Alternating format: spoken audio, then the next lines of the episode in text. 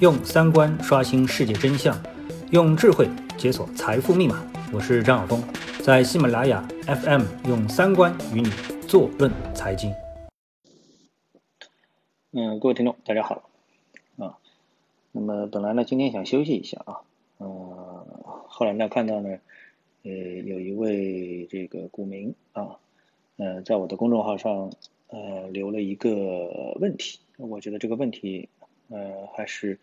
比较有意思的啊，所以呢，我想就把这个问题呢，呃，作为今天的这样一档节目啊，在临睡觉前呢，就把它啊给做了。它一个什么问题呢？他就说啊，在这个我们的股市上面啊，嗯，我们看到大盘下跌啊，这个有个股行情啊，但是呢，为什么没有板块行情啊？那么这个问题呢，其实呢，呃，不算特别的精确。啊，因为在一般的投资人眼里啊，这个我们的 A 股市场，嗯，它的一个板块行情应该说还是稍微有一点明显的。啊，比如说我们说五 G 板块啊，呃，医疗器械板块啊，前段时间的这个大麻板块啊等等啊，包括这个雄安板块、区块链板块，所以呢，我们的市场当中呢，炒板块呢。一直是一个特色。啊，一个非常主要的一个特色。嗯，所以呢，不能说我们这个市场当中啊没有板块行情，但是呢，大家又觉得这个板块行情啊非常难把握。为什么呢？因为你在板块当中不是随便买一个呃这个板块当中的股票，它就一定会涨的。所以呢，你又会发现，哎，有龙头啊，龙二、龙三、龙四依次类推啊，最后是越来越弱啊。然后呢，在发掘板块行情的时候呢，那你又会。啊，不断的去挖掘，哎，这股票啊，这公司是不是有点沾边啊？啊，等等。那么我今天想说的呢，呃，这种交易的模式啊，在 A 股或许呢，你能感觉它好像是有效，但是呢，放在欧美啊成熟股市当中啊，那确确实实呢，就如这位呃投资人他问这个问题的时候的一个感觉，就是为什么会有个股行情而没有板块行情？那么应该说他已经实实在在的感觉到了这一点啊。尽管很多的呃这个市场当中的行情是打着板块行情的这样的一个旗号出现的，但是最后它还是落实在个股上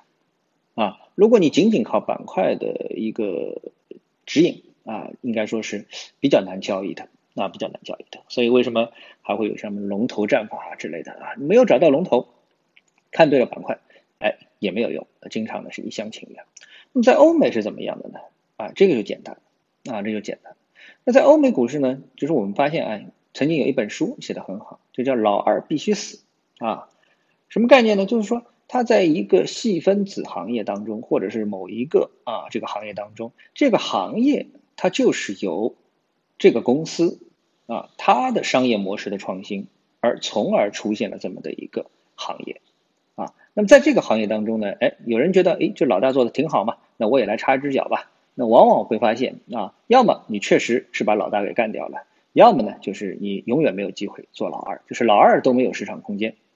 啊。那么一个子行业当中就只能容一家公司啊，这种情况其实是非常多的。而且呢，一个市场当中呢，可能几乎所有的利润啊都被这家公司给啊这个霸占了。比如说啊，我们说这个智能手机行业啊。那么在很长一段时间当中啊，现在因为我们不太容易去计算，就是我们的华为啊，它到底挣多少钱啊？那么在很长的过去一段时间当中，其实包括现在，绝大部分的智能手机行业的利润全部被苹果一家所占据啊。那如果我们说到网上购物，那么在美国呢，亚马逊那基本上它就是啊这个一股独大了啊。呃，如果说不包括中国的阿里巴巴、京东的话，那么在美国就是这么一家公司。如果谈到这个呃网上搜索引擎，那就是谷歌啊，之前呢是雅虎，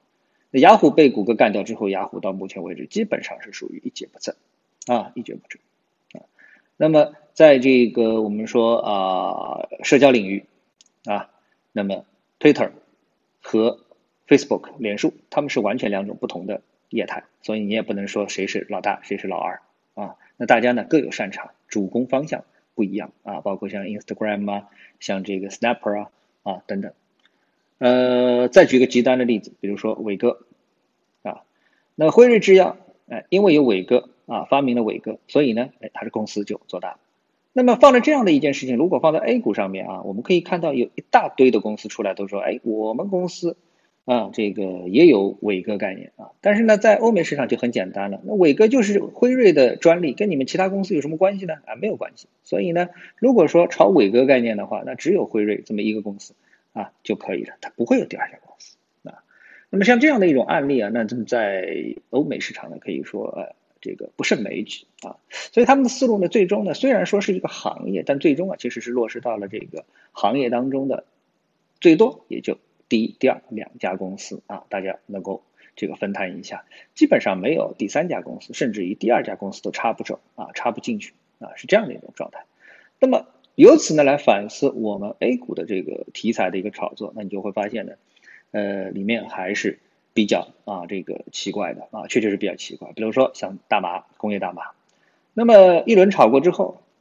我们也没有找到哪一家公司它真正的跟工业大麻有什么关系啊。那么像这个区块链啊，一轮猛炒之后啊，你说哪一家公司它真正的是属于区块链公司吧？啊，最后发现其实我们炒的是数字货币，而数字货币呢又是央行的概念，所以我们剩下的这些公司确实在炒，但是他们跟区块链到底目前有什么勾搭？啊，我们也很难的进行一个推理啊，进行一个推理。所以呢，这个啊，我想呢，就是我们的 A 股市场当中的一大特点啊，一大特点。那么今天呢，就把这样的一个观点呢，跟大家分享一下啊，谢谢。